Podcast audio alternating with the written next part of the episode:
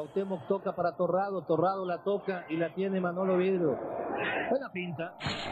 Llega Cés, aparece de nuevo Navas que se desfonda, entrega el balón para Fernando Torres, prepara el centro, la pide Iniesta, el rechace. La bajetó, le quedó largo, pifió. Messi la tiene, Messi, Messi, Messi. El genio del fútbol mundial. Y es el tercero tocar para Borruchaga siempre Maradona. Genio, genio, genio, ta, ta, ta, ta, ta, ta, ta. ¡Y gol!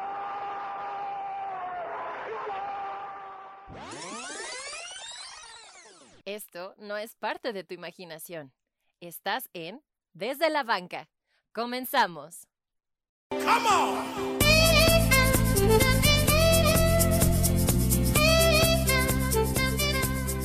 ¿Qué tal amigos? Sean bienvenidos al segundo episodio de su podcast favorito desde la banca. Quien los saluda, José Luis Monroy Guizo. Hoy muy contento porque estoy acompañado de nueva cuenta de mi gran amigo Alex Fernández Potrillo. ¿Cómo estás? ¿Qué pasó, mi Guiso? Muy bien. ¿Qué tal, queridos amigos? Qué bueno que nos... que otra vez le picaron a Desde la Banca, segundo capítulo. La verdad es que tenemos un programaza, programazo, programaza, nombre, de lujo. Sí, va a estar maravilloso, Alex.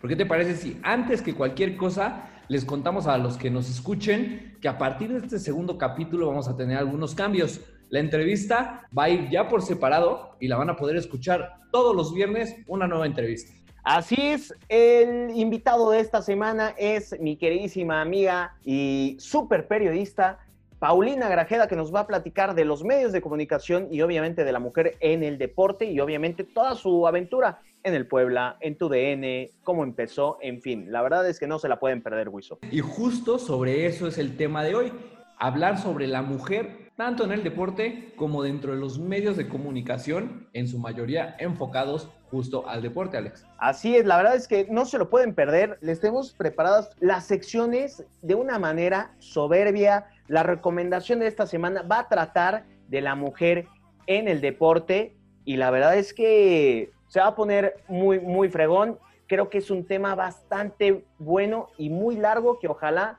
tuviéramos horas para poderlo tocar. Así es, pero ¿qué te parece si de momento nos vamos poniendo cómodos, una chela, un refresco y vamos entrando en tema? Órale, va, me late. Todo Va, con tal para ya empezar a platicar de la mujer en el deporte. Perfecto, entonces vámonos por unas chelas y refrescos. Vámonos. ¡Chela refrescos! ¡Lleve su chela bien fría! También hay chescos para los niños. ¡Chela refrescos! Bueno, señoras y señores, ya regresamos con manos llenas, llenas de chelas, llenas de refrescos y uno aquí otra botana para hablar de este tema que es un tema importante para el deporte y para la sociedad, ¿no? Este tema que necesitamos tener un cambio urgente, que sí se ha ido, se ha visto esta evolución para bien, pero sigue habiendo puntos y focos rojos que no podemos dejar pasar. Y este es la discriminación de la mujer en el deporte. Wiso, ¿cómo ves todo este tema? Sí, Alex, es, es un tema complicado, ¿no? Porque, a ver, como bien dices, es algo que viene evolucionando, para bien, sí, sí es cierto, pero en realidad no podemos hablar de otras partes del mundo, hablemos de lo que nos toca a nosotros, México. Seguimos viviendo en una sociedad muy, muy machista y esto está por demás mal, ¿no? A ver, si hablamos enfocado al deporte y en específico al fútbol, que para empezar a hablar del deporte es muy amplio, necesitaríamos muchos episodios, mucho tiempo. Entonces vamos a enfocarnos hoy en este episodio al fútbol. Desde chiquitos, desde que estás en casa, cuando una niña quiere jugar fútbol, ¿qué le dicen? No, el fútbol es para hombres, no, tú mejor juega a las, a las muñecas, no, tú mejor ponte a bailar o ese tipo de cosas. A ver, ¿por qué una niña no puede jugar fútbol? O sea, eh, eh, cierto, ¿en dónde dice que una mujer, para ser mujer, debe eh, practicar ballet o cantar o bailar o lo que sea? ¿Dónde Sí, no. dice que es un deporte únicamente para hombres? O sea, no, por ahí no va. Y, y el problema viene desde casa. Porque, a ver, tú y yo estuvimos, bueno, los que nos conocen y para los que no, estuvimos en escuelas que en su mayoría tenían hombres en un principio. Cuando nosotros entramos a la primaria, esta escuela tenía apenas un año de haberse convertido en mixta. Entonces a nosotros nos tocaron muchos salones todavía con puros hombres. ¿Qué pasa? Cuando de repente una niña en los recreos o algo quería llegar- acercarse a jugar fútbol, no, tú eres niña, no puedes jugar. No, sácate de aquí. No, quítate. ese tipo de cosas no, o sea, eso está mal. Y el problema es que son cosas que no vienen de la escuela, es una educación que viene desde casa. Y entonces, para cambiar esta situación, tenemos que empezar desde casa. Justamente es este esposo donde le dice a la señora, no, estamos viendo el fútbol, tú haznos una botanita, tráenos unas chelas. Señores, el núcleo familiar se va a ver impactado, todo lo que pase dentro del núcleo familiar, en la escuela, en las fiestas, en una relación amorosa, en donde sea. Pero ahí se va a ver de qué, qué educación te dieron tus padres. Sí, y, y nosotros estamos aquí justo, a ver, no, no queremos regañar a nadie ni nada así. Sin embargo, sí nuestro objetivo es generar conciencia, es poder generar un cambio positivo, Alex. Hacer que esto no siga sucediendo, que la mujer no sea discriminada, que no siga siendo vista como un objeto, como alguien que nada más se debe dedicar a las cosas del hogar. No. Como, como el sexo débil. No, eso no queremos. Al contrario, creo que la mujer es muchísimo más fuerte que un hombre en muchísimos aspectos. Sí, sí, no, eh, yo estoy totalmente de acuerdo con eso. Y, es lo que se va a poner bueno en el episodio de hoy, ¿no? Vamos a analizar un poco más a detalle esta situación, sobre todo dentro del fútbol femenil y cómo es que la mujer sigue siendo mal vista en, este mundo de- del deporte, que es, es algo que no podemos seguir permitiendo, Alex. Así es, la discriminación no la queremos ni en el mundo, ni en este país, y mucho menos en nuestro fútbol. Entonces, este podcast para ti, amiga, que nos estás escuchando, es para ti, dedicado para ti, y vamos a tener más temas relaciona- relacionados a la mujer para ti. ¿Y qué te parece si vamos a decirnos dimes y diretes que al final del día, solo por hoy, vamos a encontrar tú y yo esta banderita blanca Sí, de la paz? dale, vamos. Vamos.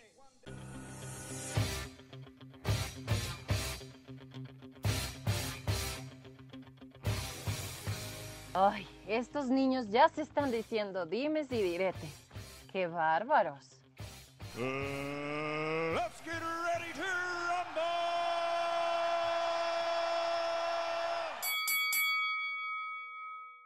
Y ahora sí, vámonos con los dimes y diretes, Alex. Creo que por primera y tal vez única vez vamos a sacar pañuelo blanco y vamos a estar de acuerdo el día de hoy, ¿no? Sí, totalmente de acuerdo, amigo. Creo que el tema de hoy en Dimes y Diretes, que es la mujer en los medios de comunicación, es muy importante y algo que queremos eh, destacar es que hoy en día hay más mujeres en los medios de comunicación deportivos, algo que a mí se me hace sensacional porque no es solamente una linda cara, ca- cabe re- mencionarlo, ya eso se ha ido desvaneciendo, tal cual. Hoy en día, una periodista deportiva dentro de, de un medio reconocido, ESPN, Fox Sports, eh, 2DN, si lo quieres ver de ese modo, Sí. es alguien que te presenta un reportaje, una super investigación, que se sigue preparando, que te puede hablar de cualquier tema. Y eso lo agradecemos todos, los amantes de los deportes. Pero algo que no me gusta es que se le sigue criticando. Sí, a ver, vamos a, a poner dos puntos claros aquí. Estoy totalmente de acuerdo contigo en el hecho de que es una maravilla que cada vez hay más mujeres dentro de los medios de comunicación deportivos y que aparte están llegando para hacer un verdadero trabajo de periodismo. Sí. ¿no? Hablábamos hace unos minutos de la discriminación a la mujer dentro del fútbol hablando cancha. Sí. Del, Ahora- de- del fútbol como jugadora. Sí. Ahora hablemos de la mujer dentro del fútbol, pero en los medios. Que lo que tú bien dices, las críticas. A ver, las críticas no tienen que ser malas. Una crítica puede ser buena. Sin embargo, sí creo que hay mujeres, hay periodistas deportivas a las que se les sigue criticando de mala manera y lo peor es que ni siquiera es crítica, son comentarios, hablar por hablar, vomitar lo que se le ocurre a quien dice cosas. ¿Por qué? Porque una crítica tiene que ir fundamentada. ¿no? Exactamente. Y, no van fundamentadas. Ahora, no, e, es, es un ataque de machismo sin sentido. Sí, sí, totalmente. Es un rollo de... Ha pasado últimamente con periodistas de por qué ella está narrando, por qué ella está comentando y por qué no. Si no se les da la oportunidad, ¿cómo demonios queremos que sigan hablando de deportes? ¿No? Sí. La única, o bueno, a mí me tocó escuchar a esta Geo González cuando Sí. empezó a narrar, que lo hace muy bien, pero fue la primera eh, periodista en narrar un partido de fútbol. ¿Cómo quieren que se les dé cabida a estas mujeres si nosotros como hombres, a la primera de cambio, las estamos criticando a lo, a lo bruto? Sí, y, y en general, ahora sí generalizamos, los hombres están buscando el cuerpo bonito. Y no, o sea, no, señores, e- eso no, no está bien. O sea, de verdad, aquí lo, hay- lo que hay que ver, la preparación que traen estas mujeres, el trabajo que hacen. ¿Por qué? Porque hay que decir que no es un trabajo sencillo, que es un trabajo en el que pues hay que estar fuera de casa muchas horas, en el que no hay fines de semana para estar con la familia y se están matando también por lograr un sueño. ¿Y por qué por comentarios de este tipo se va a evitar que las mujeres también puedan lograr ese sueño de trabajar en los medios deportivos? Así es, totalmente de acuerdo contigo, amigo. Y creo que alguien que nos podría hablar más de este tema es nuestra capitana del día de hoy, que es Paulina Grajeda. Vamos a ver qué nos dice de las mujeres dentro de los medios de comunicación, aprovechando que ella está dentro de uno de los medios de comunicación más importantes del país. ¿Vale? Dale, Vámonos con la opinión del capitán. Capitán en este lugar. ¿Están listos, chicos? Sí, capitán, estamos listos. ¡No los escucho! Sí, capitán, estamos listos.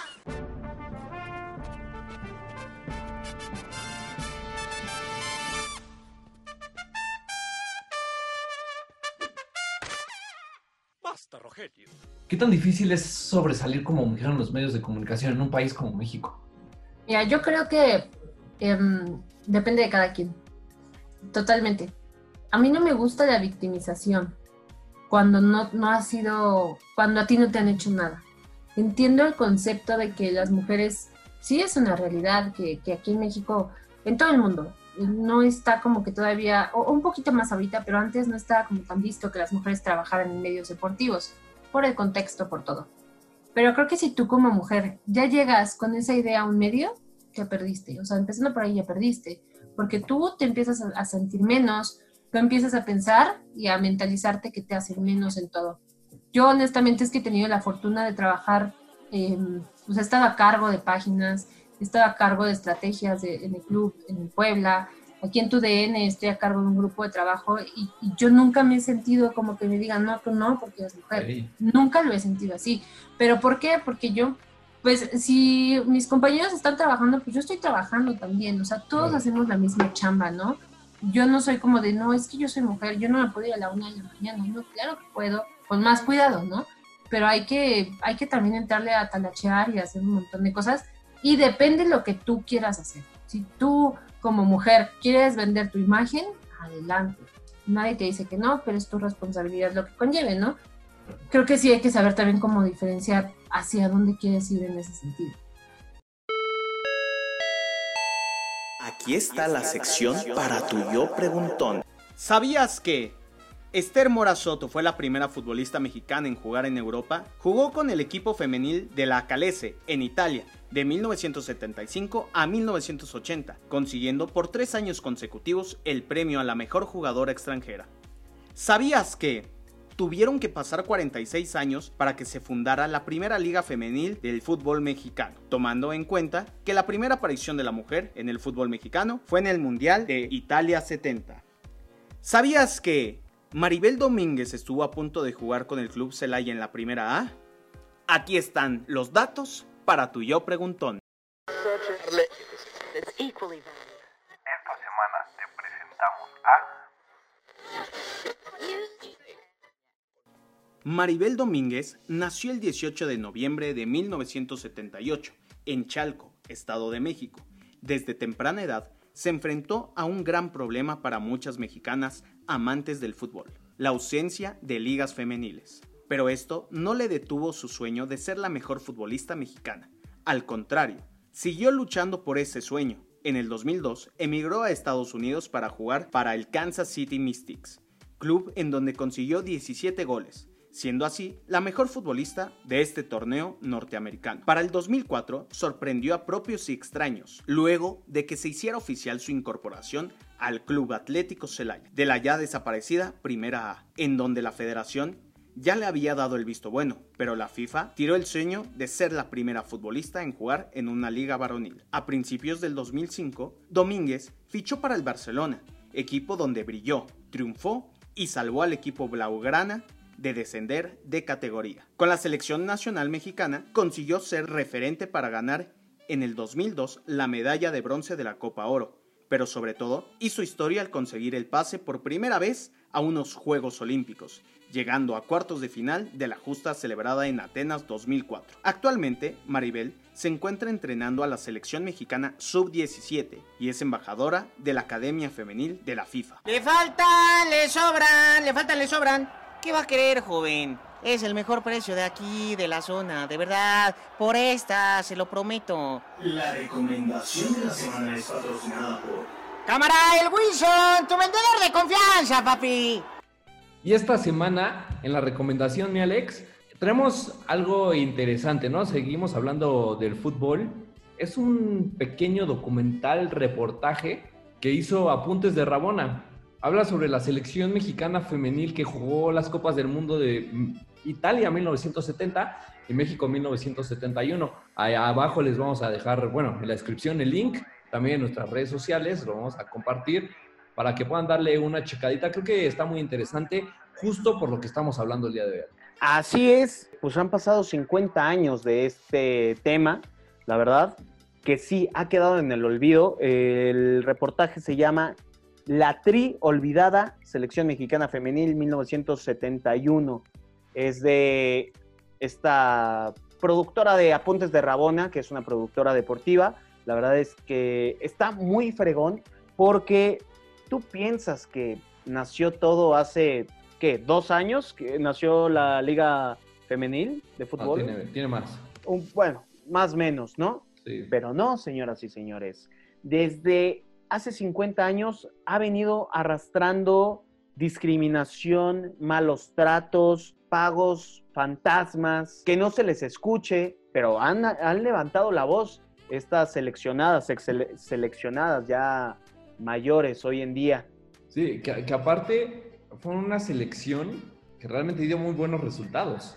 O sea, no, no quiero contarles todo, ¿no? Porque si no ya no lo van a ver. Pero es una selección que dio muy buenos resultados en el tiempo que jugaron. ¿Sí? Una selección que no recibió apoyo, que no, que no recibió ni una bandera, Huizo, ni una maldita bandera. Sí, de acuerdo. Incluso ahí cuentan que tuvieron que pegar ahí un calendario azteca en una bandera de Italia como para simular la de México. O sea, imagínate. Así es, la verdad es que los malos tratos de la Federación Mexicana de Fútbol hacia la mujer han sido una joya y seguirán Vienen- siendo.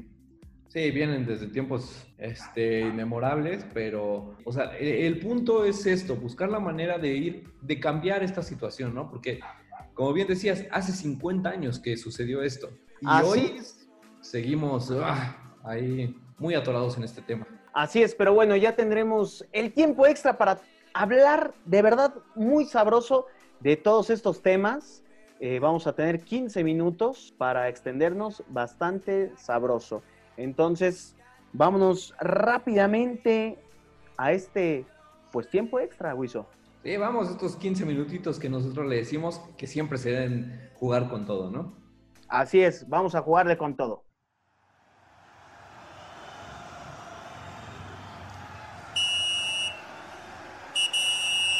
Silbatazo, señoras y señores, esto no huele, no huele. Apesta tiempo extra. Ay, señoras y señores, ya estamos de vuelta. Como lo dijo el perro Bermúdez, tiempo extra para todos este tie- 15 minutitos que vamos a estar hablando de la mujer en el fútbol, ¿no? Todo lo que hemos ido tocando durante este segundo episodio, que gracias que nos has acompañado. La verdad es que es un tema súper importante, no Sí. solo para la mujer, también para el hombre. Sí, totalmente de acuerdo, Alex. A ver, ahora sí, con más tiempo vamos a acabar de desmenuzar y llegar, llegar a una conclusión de todo lo que hemos venido diciendo en este episodio, ¿no? De la mujer dentro del fútbol, tanto en la cancha como en los medios deportivos. Ok, ¿qué te parece si empezamos por la discriminación de la mujer en el fútbol? Sí, sí, perfecto. A ver, empecemos hablando de los salarios.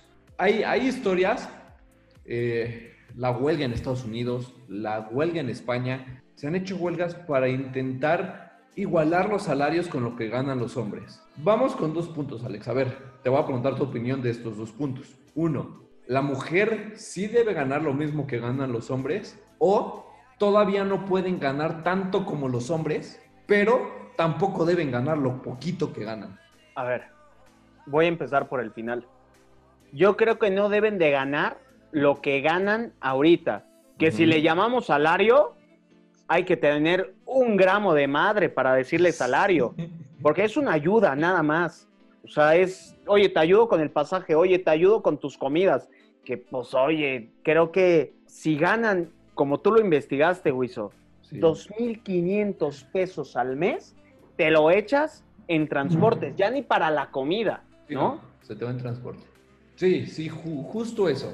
A ver, 2.500 al- pesos al mes, mejor te, se te dedicas a otra cosa. Sí, totalmente. ¿Estás de acuerdo? Porque ya están jugando fútbol de manera profesional. No es que lo hagan de manera amateur y que vayan a jugar y ah, vamos a juntarnos el fin de semana para jugar un partido. No, no, no. O sea, ya están jugando de manera profesional y dedican todos los días de su semana a entrenar y a prepararse para el juego que viene el fin de semana. Se supone que es una liga profesional, ¿no? Sí. Entonces que se comporten como profesionales, pero, pero no los, no los jugadores, no las jugadoras, sino los directivos. Sí, totalmente de acuerdo. ¿No? Ahora, otro punto. Para seguir hablando de los sueldos, hace algunos meses fue el Sports Summit aquí en la Ciudad de México y hubo una conferencia que estuvo John de Luisa. Nada más una cosa, para los que no sepan qué es, qué es, amigo. El Sports Summit es un, Sí. evento de, es un evento de dos días en el que hay muchas conferencias relacionadas al deporte, a los medios de comunicación, que están enfocados también al deporte este, y negocio deportivo. Ok, perfecto. Entonces, hubo una conferencia con John de Luisa en la que él dijo, el sueldo que tienen las mujeres, el fútbol femenil, no tiene nada que ver con un tema de género. El punto que él toca es que esos sueldos, a comparación del de los hombres, es porque las mujeres todavía no generan los ingresos que genera el fútbol varonil. Y ok, tiene un punto, sí. Todavía no generan lo que genera el fútbol varonil. Empezando por las entradas. Pero, a ver, ahí te detengo. En el tema de entradas, en Monterrey Ah, hay muy pero- buenas entradas. Pero en Monterrey, ¿dónde más? A ver, Cruz Azul, ¿dónde juega? Ah, en Hidalgo. Aquí empieza el primer problema. Las mujeres, ¿cuántos equipos de la Liga MX femenil juegan en los estadios donde juega el equipo varonil de cada club? Yo creo que la mitad. O sea, son muy pocos. Sí, claro. ¿Me entiendes? Pumas, donde juega En- en cantera. En cantera. Pero, pero espera, va gente y se Sí. llena. Sí, pero no es lo mismo que vaya al estadio de Ciudad Universitaria a meter gente a cantera. No. ¿Ok? Eh, que ahí empezamos que tiene que ser el mismo trato para hombres y para mujeres. ¿Por qué las mujeres juegan en las instalaciones de entrenamiento de los clubes? ¿Por qué no juegan en los estadios? No estoy 100% seguro, pero creo que en el América la entrada es gratis. Pero no juegan en el Azteca. Ah, sí, no, juegan pero, en Cuapa. pero a ver, ¿por qué no cobran los boletos? Podrías claro. aumentar el sueldo de, de un, de, aunque sea poquito, Sí. pero le subes el sueldo con, con, gracias a esas entradas. Sí, de acuerdo. Ahora, ¿qué, qué tanto se ha promovido el, el fútbol femenil en México para que en serio la gente lo siga, para que la gente vea los partidos en televisión? Porque también te genera ingresos las transmisiones de televisión. O sea, se, se pasan por televisión, eh, por cable, No van por tela abierta. no van por tele abierta. No. No. Tien- debes tener alguna televisión de paga, algún sistema Sí. de paga. Sí, claro. Y ahí, ahí digo, si bien tienen los derechos de televisión de, de los partidos, que sí pagan bien, o sea, pero también hay que abrir este abanico de oportunidades que es la televisión abierta. Sí, sí, de acuerdo. Ahora, vámonos a la selección mexicana. ¿Qué tanto apoyo ya está teniendo la selección mexicana de comparado con lo que hablábamos en la recomendación, ¿no? De lo que pasaba hace 50 años, que ni siquiera una bandera de México les, les dieron. Ahora, comparado con lo que hicieron, por ejemplo, en Estados Unidos, en España, las huelgas de que quieren mejores sueldos, de que dejaron de jugar, hombre, creo que se puede hacer. Creo que se puede hacer algo para que las chicas ganen mejor. Sí, o sea, de que se puede hacer la huelga, se puede hacer la huelga. Aquí el problema es que el directivo mexicano, con todo el respeto, perdón a los que nos están escuchando, pero son unos grandísimos hijos de puta. Punto. Qué bueno que no vamos a poder monetizar esto. Pero la verdad, o sea, si ven una huelga, van a decir, ah, ok, este sector las vamos a congelar, gracias. Hay, hay otras 10 mil chavas que quieren jugar. Sí, sí. Entonces eso es lo que va a pasar. Aquí no hay una educación de huelga. En Estados Unidos y en, En España. y en España sí hay una educación. Aquí no. Sí, de acuerdo. Sí, sí, es, es un punto en el que yo no sé de verdad qué tiene que pasar, Alex, para que haya un mayor apoyo a las mujeres. No sé de verdad qué, qué se tiene que hacer. Nosotros, sí, pues darle esta mayor importancia, hablar mucho más de este tema, darle más cobertura al fútbol femenil, pero también por parte de los directivos, por parte de, de la gente en general, de la sociedad, creo yo que, que debe haber un cambio. A ver, te pregunto, ¿crees que hoy en día ha habido un cambio dentro del fútbol femenil mexicano?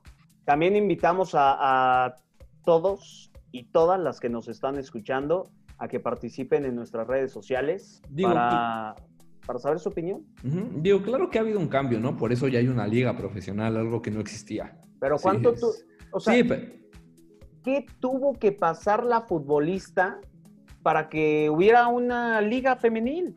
Sí. Tuvo que emigrar a Estados Unidos, se tuvo que ir a España y contadas.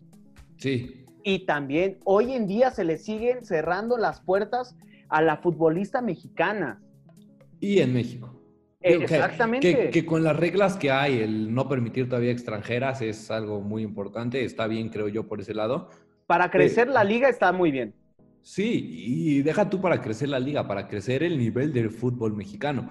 ¿Por qué? Porque hace dos años México en categorías inferiores llegó a la final de la Copa del Mundo femenil y perdió contra España, pero llegó a la final de la Copa del Mundo. Pero ya tienes una evolución, tienes un cambio. Y desde que se salió este Leonardo Cuellar, que sí es un referente en el fútbol femenil, sí, pero también fue alguien que le dio en la torre al fútbol femenil. Sí, sí, ¿No? totalmente de acuerdo. Es un héroe y es un villano. Sí, sí, sí. Sí, es las dos caras de la moneda.